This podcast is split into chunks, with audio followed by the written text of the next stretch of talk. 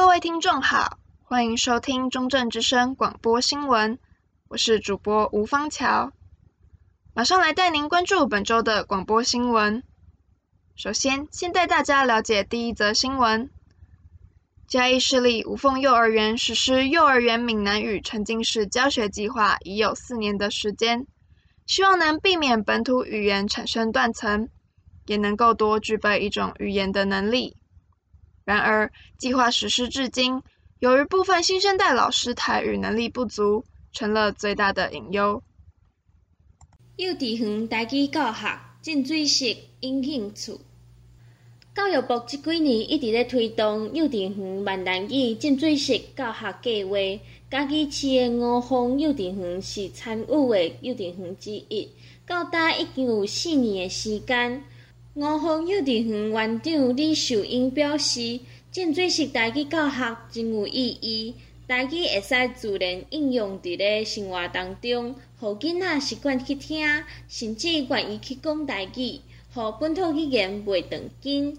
我们也鼓励老师说，平常多用闽南语跟孩子做对话。诶，我要我要去洗手，我要食早顿。除了囡仔需要学台语以外，幼稚园老师嘛会进行台语进修。幼稚园内底除了参与教育部举办的活动以外，嘛会邀请台语专家定期来辅导甲请教，也会鼓励老师运用网络顶悬的台语学习资源。中正大学台湾文学创意应用研究所教授李庆华讲。咱咱即卖诶问题就是讲，咱诶老师作者拢就是已经毋是完全诶无语人，伊拢是自细汉学华语诶，所以安尼是较无彩啦。目前诶状况来看，少年诶台语老师资源是真无够。中正之声记者张派如家己报道。接下来这则新闻，让我们来了解来台工作的外籍人士，除了需要克服语言的隔阂。文化上的问题之外，也有其他的困难。外籍人士在台工作大不易。外籍人士在台工作分为两大管道：来自南非的 Ulrich，透过政府开放给外国专业人才申请的管道，担任补习班老师；而毕业于国立中正大学研究所的印尼华侨苏保罗，他透过侨外生留台工作评点制度。担任机械工程师，苏保罗说：“是我是机械工程师，我我要招跟机械有关系的工作。他们会问你，为什么我要让你变成我的员工？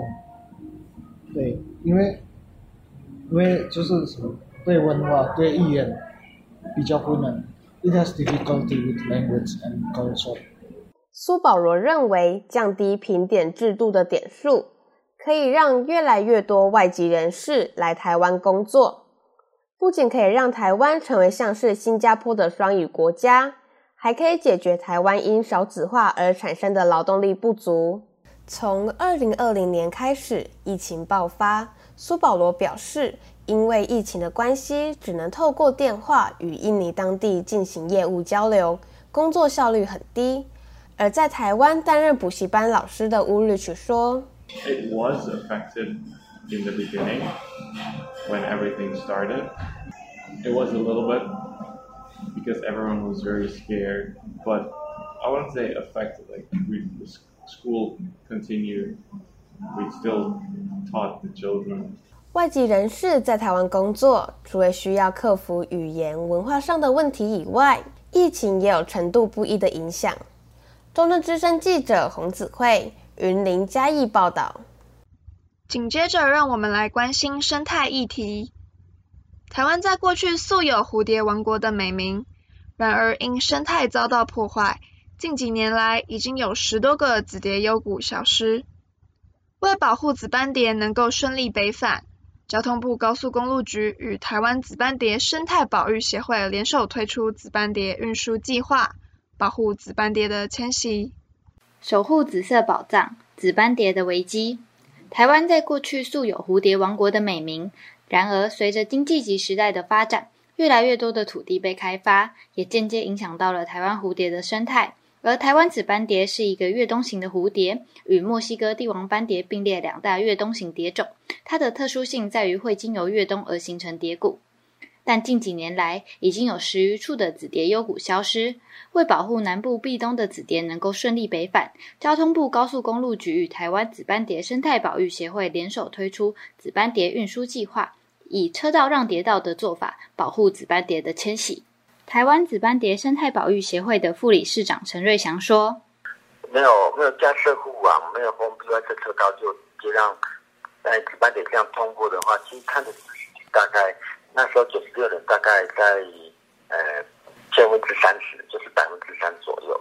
那等那后来开始，我们有一些作为，就是开始在做护网啊，那有一些措一些护蝶的措施出来啊，就以这样的一些作为，那让紫斑蝶。”能够降到千分之三以下。紫斑蝶数量连年减少，目前只有少数团体致力于保育紫斑蝶。民众对于这类议题仍相当陌生，希望大众都能正视生态环境的议题。中正之声记者林欣云林林内报道。最后带大家来了解生活方面的相关新闻。近年来开始盛行的二手化妆品买卖，虽能够减少浪费，但与此同时也会造成卫生疑虑。二手化妆品卫生知多少？随着潮流发展，化妆品品牌推陈出新，推出活动刺激消费，让消费者趋之若鹜。加上网络普及，人们能够轻易的上网选购，但在过度消费后，常常让许多化妆品闲置于柜子上，造成不必要的浪费。这样的状况使得许多人选择将自己不需要的化妆品放上网络转卖。英国研究指出，日常使用中的美妆蛋、睫毛膏和唇彩，绝大多数含有有害恶菌，当中包括金黄葡萄球菌及大肠杆菌。而这些细菌若是靠近眼睛、嘴巴或伤口处，则可能会引起疾病，轻则从皮肤感染到重则血液中毒。恩主公医院皮肤科医师王启贤也表示，二手化妆品比较大的疑虑是不知道之前的使用者的使用情形与保存产品的习惯，是否容易导致细菌或霉菌的污染，并建议能够尽快将产品使用完毕，并且尽量不要使用别人使用过的化妆器具。另外，可以在使用二手彩妆品前，先将产品试在耳后或是手腕内侧，确认没有过敏及刺激现象，再开始正常使用比较安全。中正之声记者吴方桥加以报道。以上是本周的广播新闻，感谢您的收听，我是主播吴方桥，我们下周同一时段再见。